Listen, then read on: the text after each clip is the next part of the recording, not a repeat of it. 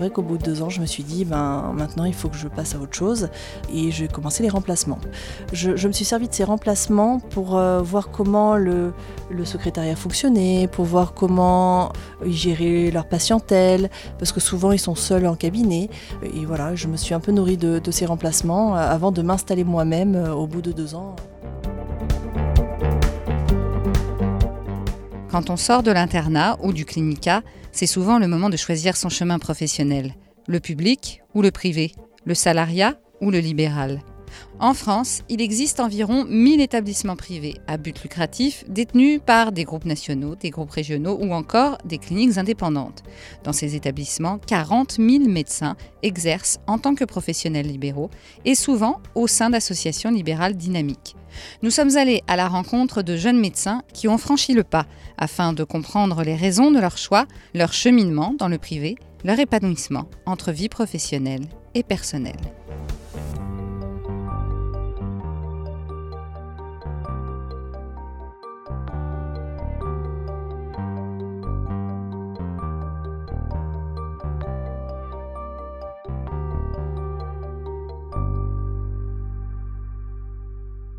Aujourd'hui, nous allons à Muret, dans la périphérie de Toulouse, à la clinique Occitanie, rencontrer le docteur Tiffany Cochet, gynécologue médicale de 38 ans.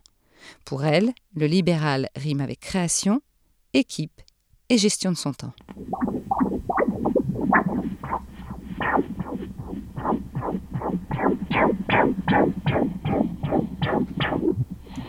Donc ça, c'est l'activité cardiaque de votre bébé et on va mesurer le rythme.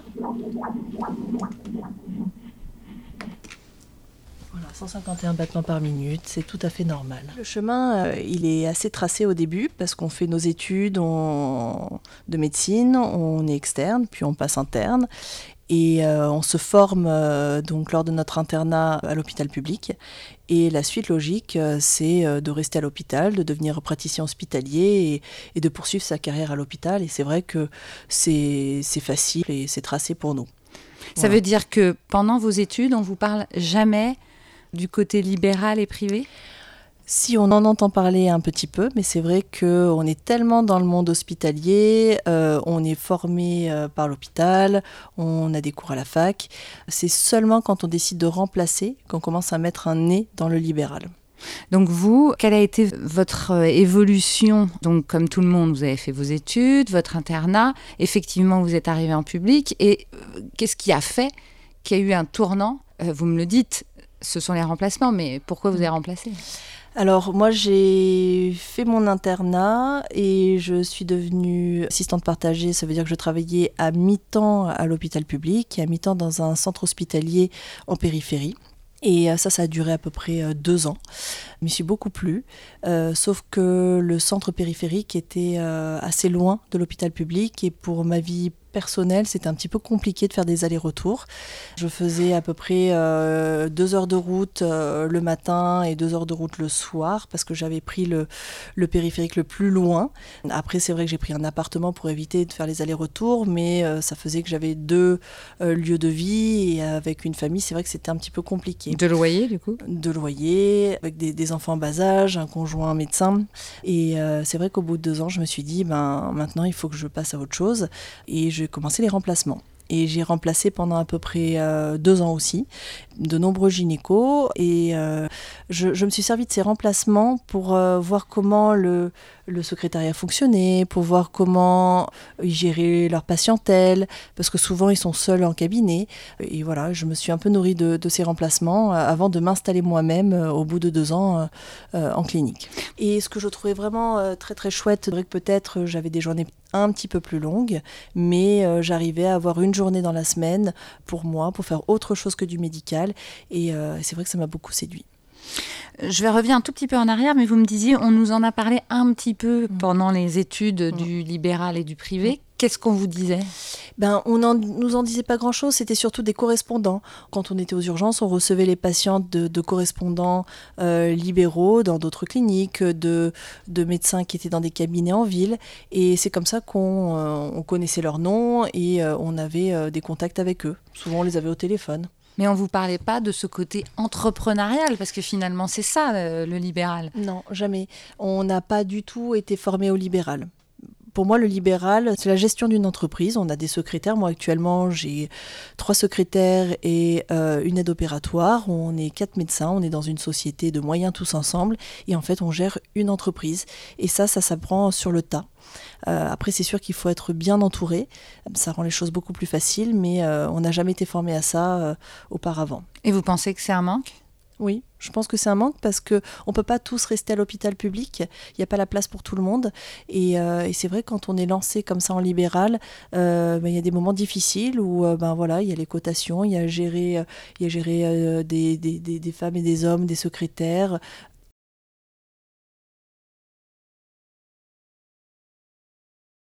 Le libéral, ben c'est, ça peut être un peu euh, angoissant au début, mais c'est aussi pour ça que moi je suis partie dans le libéral, c'est que j'avais envie de construire quelque chose. Et ça, ça m'a vraiment motivée. Il n'y avait pas que du médical, il y avait créer quelque chose. Et ça, c'est génial.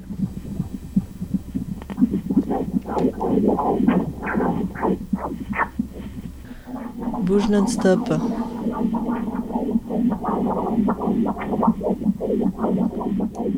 Comment vous êtes arrivé ici? Comment on, finit par dire oui? Alors, euh, c'est le docteur Cadel, qui est biologiste euh, et qui travaillait main dans la main avec la clinique Elsan, qui est spécialisé euh, du côté biologie en médecine de la reproduction et qui cherchait une gynécologue pour essayer de monter un projet, notamment un centre de médecine de la reproduction, qui qui savait que j'étais entre guillemets sur le marché, que je remplaçais, que je cherchais où m'installer, et qui m'a approché comme ça et m'a dit ben écoute, peut-être qu'on peut faire quelque chose ensemble. C'est comme ça que j'en suis arrivée à venir à la clinique euh, Occitanie. D'accord. Et là, qu'est-ce qui s'est passé? Et là, j'ai commencé par des remplacements, encore une fois. Et j'ai remplacé pendant, euh, on va dire, six mois, et ça m'a tout de suite plu. Le projet euh, m'a vraiment intéressé parce que je trouvais qu'il y avait à la fois du médical et, euh, et un projet avec. Mais ça veut dire que c'était déjà installé? Vous avez pas, vous avez commencé avec elle ou? Non, en fait, elle s'est elle, elle, elle, fonctionnait, elle faisait les bilans. Euh, elle et son équipe, hein, bien sûr, faisaient les bilans pour la clinique. Et quand je me suis installée, ben, on a commencé à euh, travailler euh, ensemble pour construire un centre de médecine de la reproduction. Et, ça, ça, met plusieurs années hein, pour, pour faire ça. C'était il y a combien de temps? C'était alors quand on a eu l'agrément parce qu'il faut un agrément, hein, c'est très, très cadré. L'agrément de l'ARS, c'était été 2019. Ça prend beaucoup de temps. Il faut se faire un nom, il faut avoir des correspondants qui puissent travailler avec nous, et petit à petit, et puis il faut monter un dossier à l'ARS. Et s'il y a une demande euh, sur le territoire, eh ben on a l'accord et on peut faire de, la médecine de la reproduction dans une clinique. On va aller voir donc euh, une partie de votre vie euh, médicale, mm. donc dans ce centre de PMA, pour retrouver le docteur Cadel. Allez, on y va, on prend la machine. Hein. Vous pouvez prendre votre micro à la main.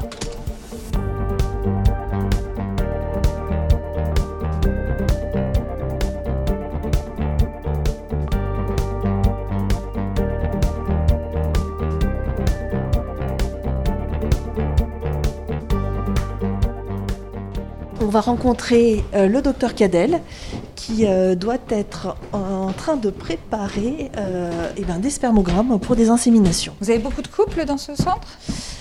Au début, on est arrivé dans une clinique où il n'y avait pas du tout de médecine de la reproduction. Ah oui, d'accord. Pas du tout. Donc, ah, vous l'avez complètement créé de... From scratch, From scratch, exactement. Donc les gens n'avaient pas l'habitude de venir ici pour, pour essayer de faire un petit quoi. Voilà, donc ça c'est notre service. Tout ce côté-là, c'est le laboratoire. Donc on va voir s'il y a quelqu'un. Ah, il y a Blandine, venez. Bonjour Blandine. Bon, tu fais quoi là? Un test de migration de survie. À partir d'un recueil de sperme, on euh, sélectionne les, spermatozoïdes vivants pour pouvoir les inséminer après éventuellement euh, inséminations.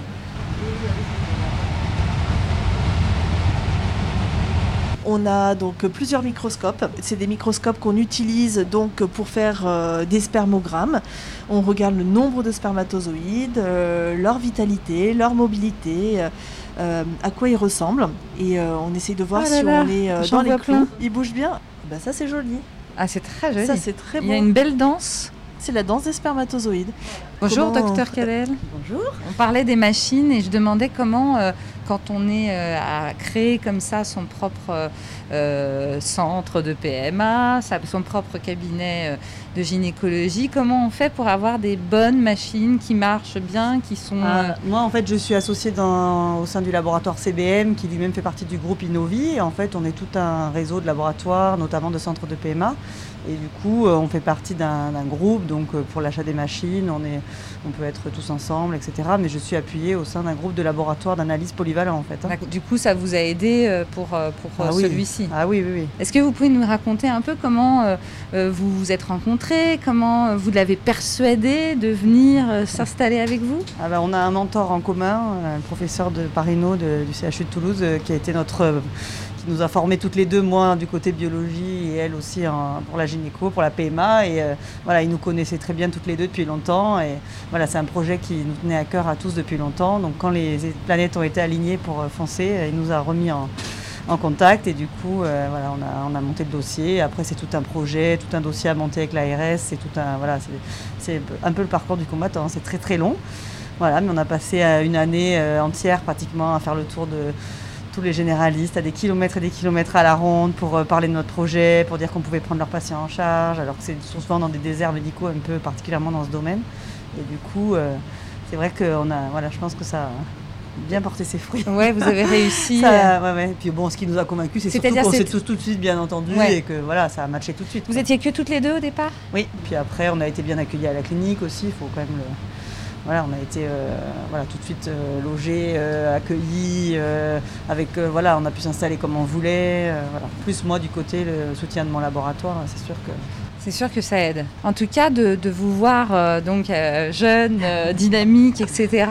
on se dit que c'est vraiment peut-être l'avenir entre guillemets de la médecine. Est-ce que c'est ce que vous pensez de se mettre comme ça à plusieurs, de faire un Ah oui. cabinet? Euh Ah oui, c'est beaucoup plus confortable. Plus on est, plus on peut partager nos, nos enfin, notre expérience, se poser des questions, réfléchir ensemble. C'est quand même euh, confortable. hein. Enfin, c'est indispensable même. Bon, bah écoutez, merci beaucoup Avec de nous plaisir. avoir accueillis dans votre centre.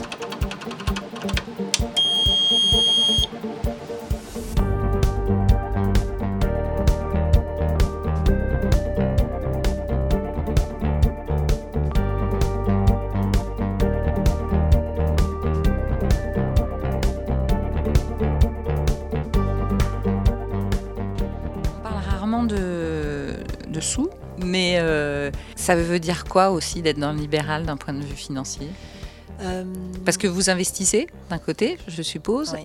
mais vous gagnez aussi pas mal votre vie. Oui, Euh, on gagne très bien sa vie. Euh, après, c'est sûr qu'il il y, a beaucoup- il y a beaucoup de frais. Et ça, on s'en rend pas forcément compte au départ. Mais pour moi, c'est pas tant au niveau euh, de l'argent, parce que c'est vrai que je travaille trois jours et demi par semaine. Euh, c'est le temps que je gagne. Qu'est-ce que vous faites de plus avec votre famille et vos enfants que quand vous étiez dans le public? Je peux passer du temps avec eux, je peux les amener à l'école, je peux les chercher de l'école quand je veux. Euh, C'est ça, vous pouvez dire, si vous n'avez pas de rendez-vous, là, vous pouvez Ah, dire je- euh, salut, je m'en vais. Exactement. Là, si j'étais pas avec vous, j'irais chercher ma fille à l'école. Voilà, on est, on est dans une liberté. Si euh, euh, mercredi prochain, je ne veux pas travailler parce qu'il y a le carnaval ou autre, je bloquerai mes consultations et euh, je profiterai de la journée avec ma famille. Par contre, il y a quand même une obligation de résultat ou pas? Non. je me mets pas de, je mets pas de- d'obligation. On a tous une, des obligations de moyens, ça c'est clair, mais, mais pas d'obligation de résultat. Et personne ne surveille euh, mon travail, personne surveille mon chiffre d'affaires. Euh, si je veux travailler deux semaines ce mois-ci, eh ben, je travaillerai deux semaines et je gagnerai moins ma vie. Euh, c'est quand même une vraie liberté.